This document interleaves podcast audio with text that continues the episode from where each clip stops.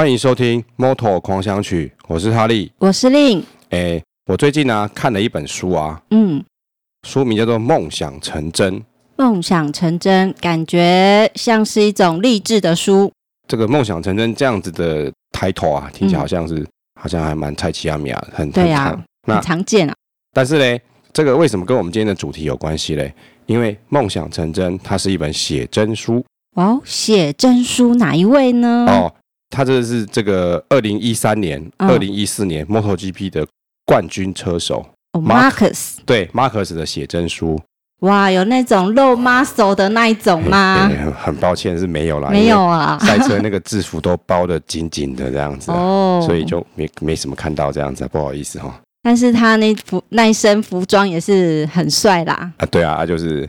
颜色啊、设计啊什么的，然后很多广告这样子，其实就看起来活广告也弄得很好看这样子。嗯，他其实这个这个写真书啊，那就是因为以其其实以前过去啊，有几位也是冠军车手也有出过书这样子嘛。嗯嗯，嗯有一些西班牙的车手、意大利的车手，还有澳洲的车手，冠军之后隔一年就出了一本书嘛。所以有一点是为这些冠军车手打造的一种造势活动吧？我我想应该是吧。呵呵呵所以他这本书叫《梦想成真》，为什么？因为其实这个书的内容就的确是有点像《梦想成真》这样的书。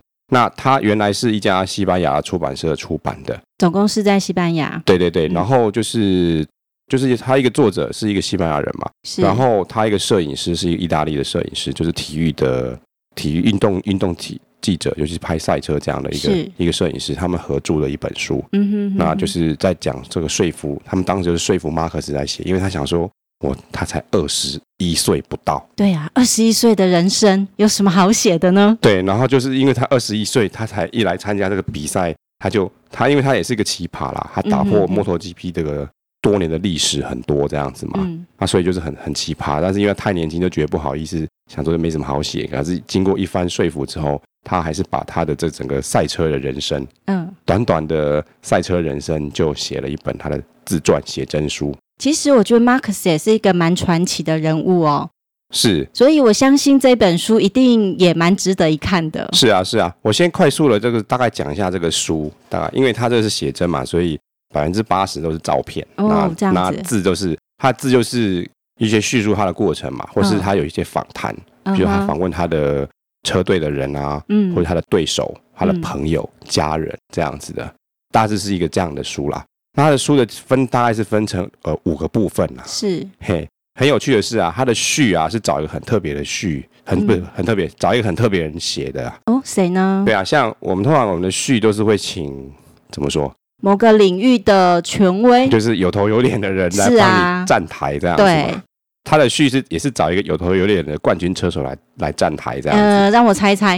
啊、呃，你应该很难猜得到吧？哦，真的吗？是是这样子，就是因为这个在英文里面这个菜鸟叫做 rookie 嘛，就是说通常说一个一个比赛，你如果刚进入这个这个比赛或这个级别的话，嗯，通常你的第一年就叫菜鸟，就是 rookie 嘛。对。然后所以在 MotoGP 六十五年的历史当中啊，没有几位就是刚。踏上最高级的赛事的第一年就拿到冠军的，嗯嗯，这样的记录事实上是很少，一只手都数得出来但 Marcus 却做到了。对对对，然后然后他上一任做到了这个人跟他差好像是二十一年还是二十七年吧，这个记录过了二十几年才被马克思打破，因为比他更年轻这样子。哦，难不成这个序就是找这位也曾经是 Rookie 的家伙，呃，帮他。写序吗？哦，现在都已经是阿伯了，这样子啊哦，是是是，对对对对，所以他当时这本出出版的时候啊，他是出版社跟这个 MotoGP 官方啊，嗯，就联合造势，嗯，那所以就把这个他上一任的菜鸟冠军车手请他来现场，嗯，然后就是做一个就是好像是新书发表会，嗯。所以他的序是他写的这样子啊，哦，嘿嘿，很有很有意思的一个一个一个序这样子。那我相信他们两位见面的时候，那种场面也蛮震撼的。是，其实他的序里面啊，因为哦，说到这个，就是这本书其实其实我这本书我有两本，因为第一本是西班牙文版的。哦，我以为是你翻烂了再买第二本。哦，不是，是我本来想说。啊，那我可能可以就趁机会学一下西班牙文，这样子。迫不及待就买了书哦。对对对，而且刚好是有有朋友去西班牙，就请他去买，而且这个买书的过程也是很有趣的啦。嗯嗯嗯。我就是把那个这本书的书皮呀、啊，嗯，照片就寄给他。对。然后还有直接拿这个照片去店员给给、店员看。哎、欸，然后刚好那本书在西班牙也算是比较热门的书嘛，所以所以在很前面就找到这本书了。哇，嘿嘿嘿，然后、就是、毕竟马克思西班牙人嘛，西班牙人又是。热爱 MotoGP 是啊，所以我相信这本书还不难找吧？可能就是就是排行榜前几名的书啊，很好找这样子、啊。食指点一点就可以看得到了。对对对对，那因为我本来想说给自己一个激励，自己想说我可以边看这本书边学西班牙文啊。哦，是哦。哎，但是后来发现其实这个还需要一点时间、应该是还蛮长的时间，因为毕竟一本书也不小 一本啊，啊字也是不少。虽然它百分之八十都是照片嘛，嗯嗯嗯嗯，也是不少，但是基础。我觉得要这么快有可以阅读一本西班牙书的基础，嗯，其实是要比较长的时间累积。那说老实话，我并没有非常努力的去把我的西班牙文练起来，哦，所以我只好等，等到过了几个月之后，哎，英国有一家出版社翻成英文版了，哇！然后英文版的话，就是封面跟西班牙文版的这个书名，哦，呃，书皮不太一样，然后内容是一模一样的，哦，然后但就是西班牙文变成英文了。哇，那英文对哈利来说是没有问题的，就至少我看得懂啦。啊、哈哈哈，但是其实有点可惜是啊，这个这个有没有中文版啊？也让我看看吧。嗯、其实当时这个我们或许就是题外话，当时我想说，或许我们把它翻译翻译，我们翻成中文版是那。或许可以的拿来台湾卖，因为我想台湾也是不少人喜欢马克思。对啊，台湾的书市好像都找不到这样的书。但是我其实我我我也曾经尝试着跟这家出版社，我先跟这家英国出版社联络过。哦，有联络上吗？有有有。然后他告诉我说，不好意思，请你去找西班牙文的出版社，因为我他们是翻译的。哦。然后我后来找上了西班牙文的，就是这家西班牙出版社之后，他给我开了一些条件嘛。是。那其实是门槛很高的这样子啊。哦。那也就是说，你这本书啊，可能在台湾卖。这本书是这样子的，在原文的西班牙文是二十块欧元，二十块欧元，大概就是诶欧元，所以大概是六百多块这样子嘛。好、哦，是二十块欧元。可是呢，它英文版的也是二十块，但是是英镑。嗯，结果反而翻译的会更贵。哦，那币值不一样。那我一，然后其实我开始跟他联络的时候啊。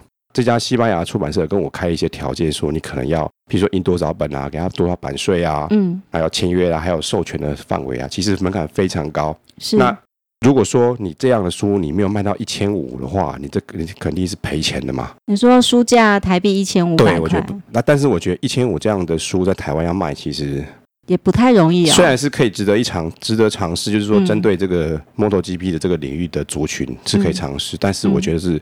风险很高的一件事情嘛，所以你既然你问了，我就把我这段故事讲出来，这样子 也是很特别的经历。对对对，然后其实啊是抱怨一下哈，然后英文版的它的整个印刷品质没有西班牙文的品质来的好哦，怎么会这样？就就会觉得说它用第一个它纸没有比较好，对，第二个它上色那个颜色有点怪怪的这样子，就想说哦这个你又贵，你书又卖的比人家贵，一个欧元跟英镑哎不一样，然后你品质又没人家好，被剥了皮吗？但是。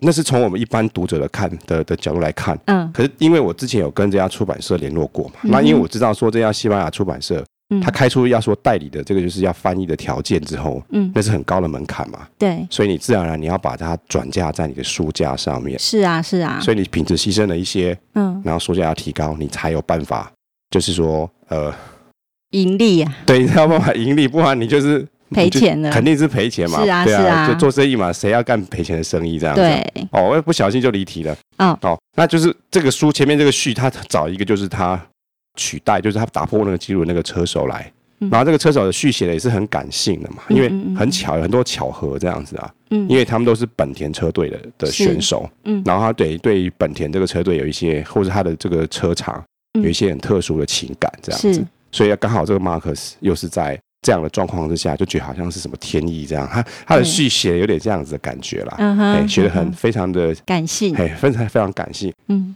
那接下来他这个书分了五部分，其实就好像是在介绍马马克斯他这个参加这个摩托比赛的这个整个历程，是到他第一次拿冠军的这个历程。我其实对他蛮好奇的，二十一岁能够这么表现这么杰出哦，不晓得他是怎么开始的。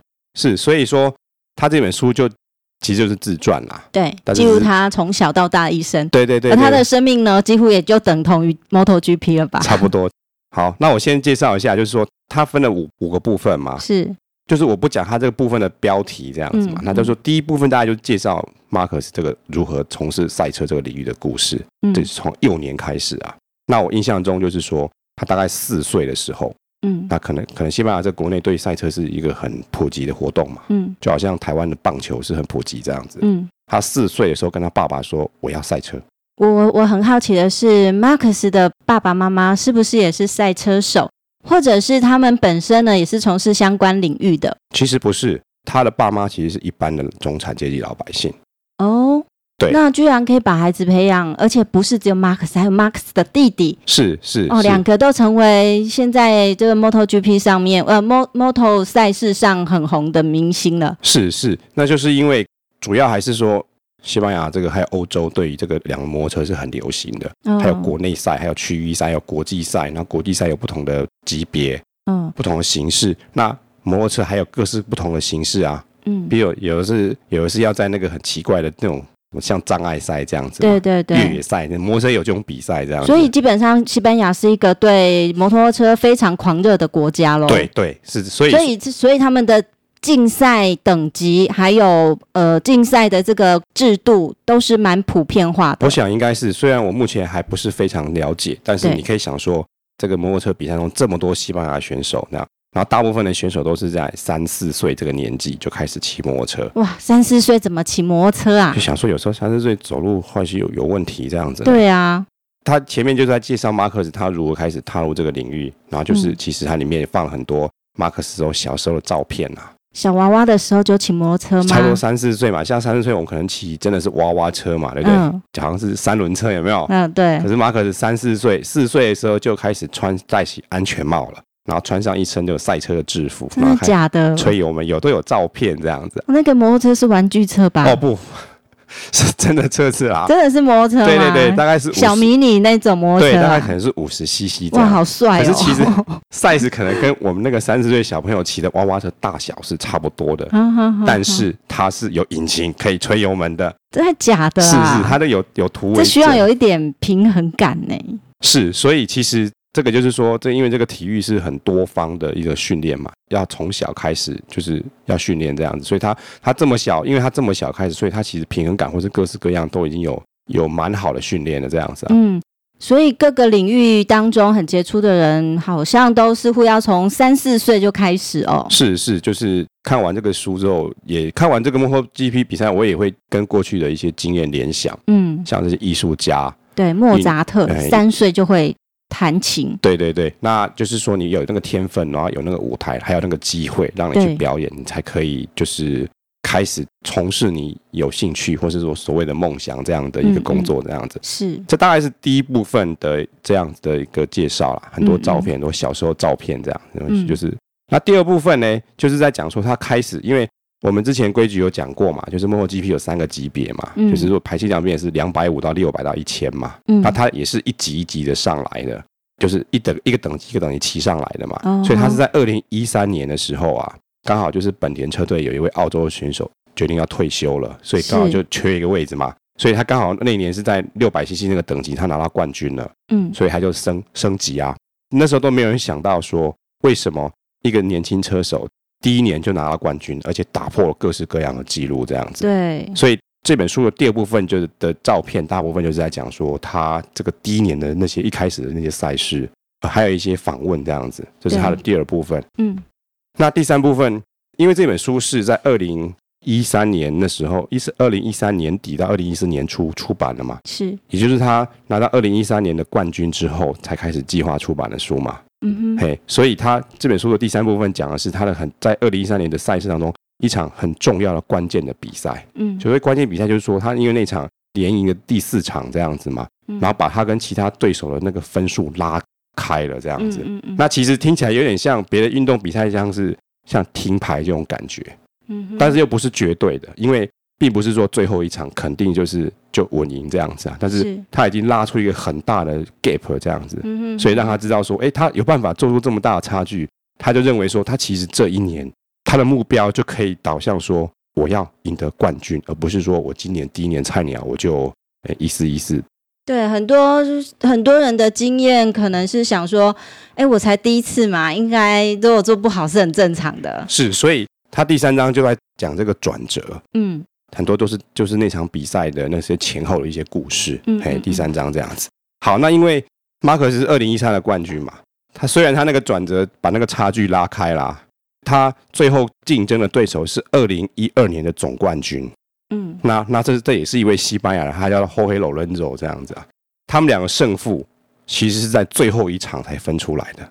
他们两个的胜负哦，他们两个就是他们总冠军啊，总冠军到底是谁？的累积积分总积分是到最后一场才分出来的哦。嘿，所以不像过去有时候你着急，有有些人可能在一年有十八场嘛，对，可能有人在第十五场就已经就已经确定是冠军了这样子。是是，然后。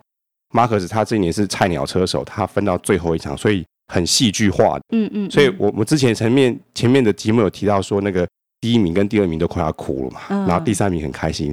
那个第三名就是 Mark Marquez 哦，因为他他他想说，反正我已经拿到总冠军了嘛，所以第三名其实也没关系啦，也没有关系这样子。所以他这一章就是在讲这个很关键的这一战，譬如说为什么？因为你想想看，一个二十岁的就是。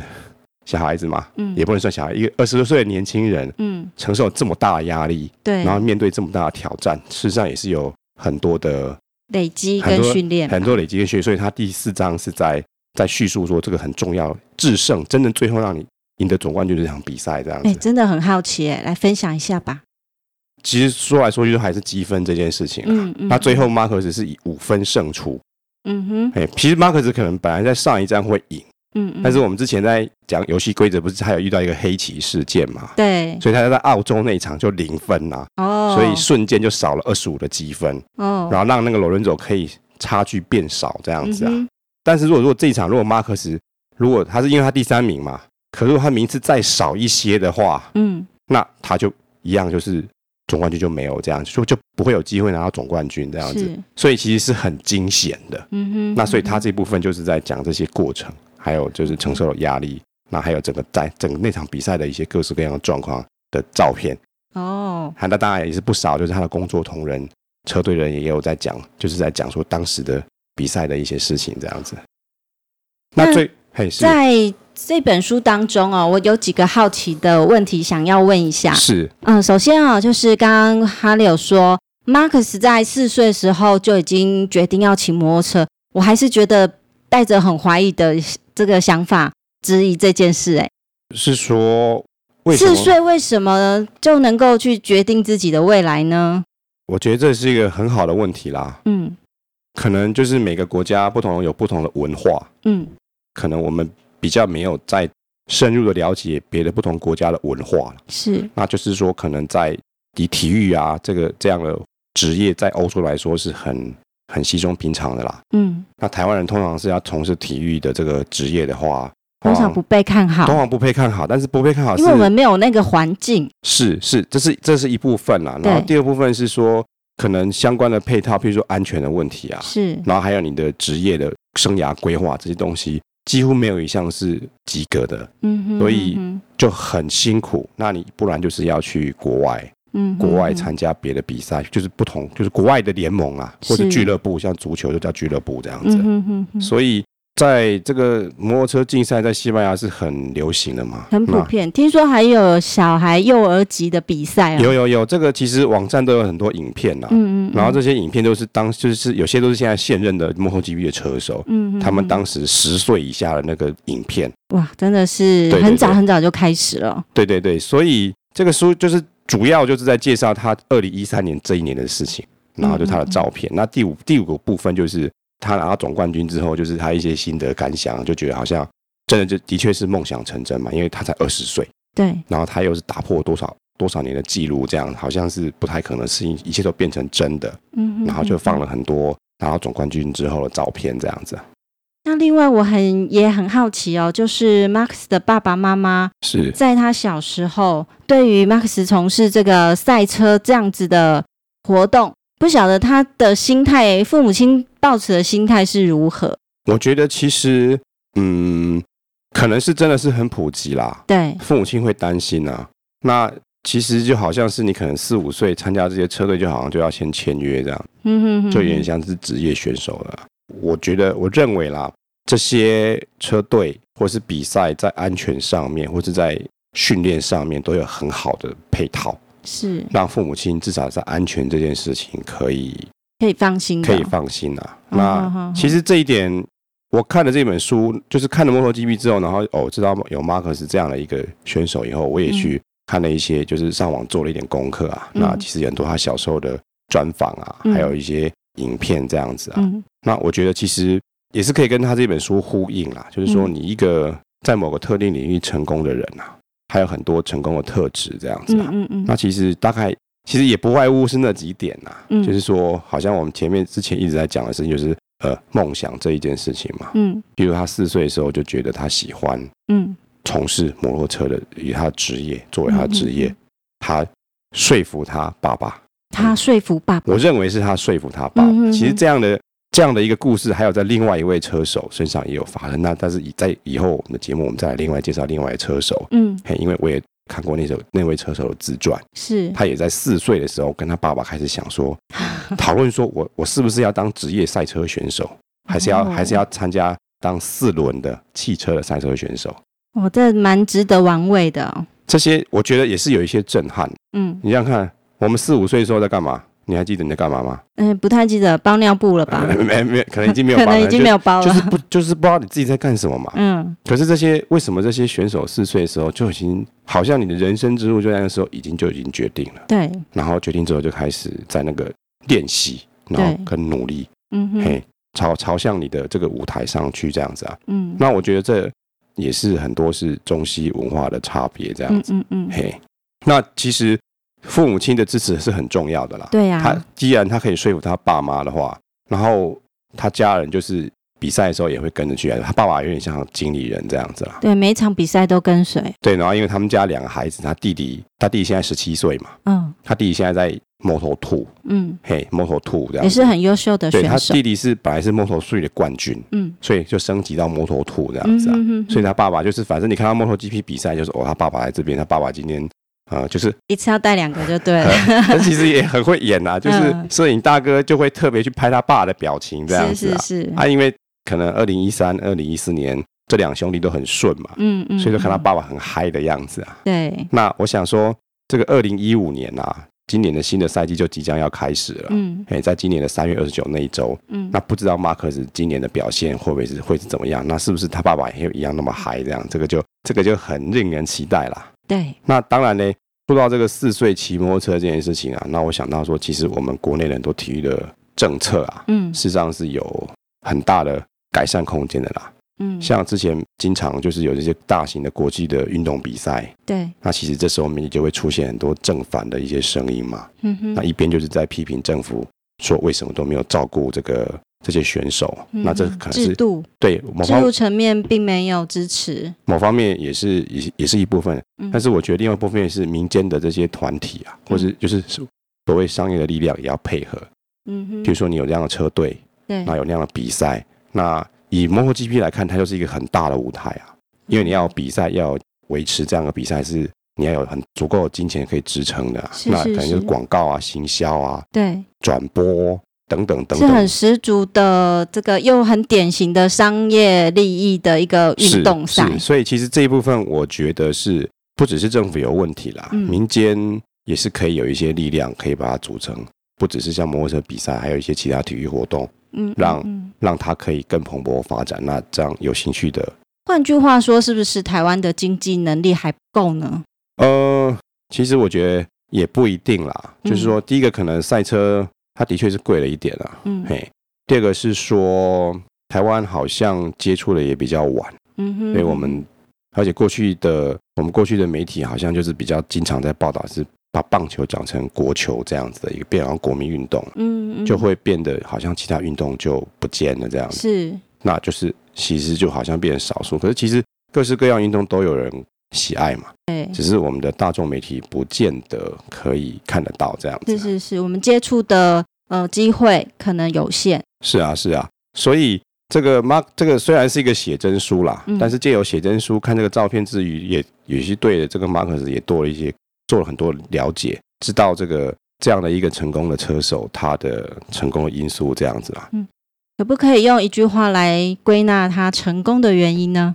如果呃，如果真的要用一句话来，我觉得应该就是一万小时，一万小时的努力。对，好，一万小时变得就是朗朗上口嘛，就是最近这几年长全世界在流行说你要成为什么领域的专家，你要不见得是专家啦，嗯，要投入的话，嗯，你要花很长的时间。那一万小时好像就是一个代表性的一个数字，是这样子嘛？那我觉得就是说你要努力啦，要专注的努力这样子。对，因为马克思二十岁就能够成为冠军选手，那这不是意外，也不是幸运，因为他从四岁就开始了。是是，然后嘞，一万小时其实你会看到。我们身边啊，很多的很多人啊，都是可能从小对这些才艺有很多才艺啊，嗯，譬如像钢琴啊，对，哎，什么围棋、围棋啊，还有什么小提琴啊，嗯、艺术啊这些东西。画画都有有一些，譬如说，我小的孩子都是蛮蛮普遍在学这些才艺的，就很忙啊，就是下课就安心班，然后学很多，或者请家教学很多嘛。对。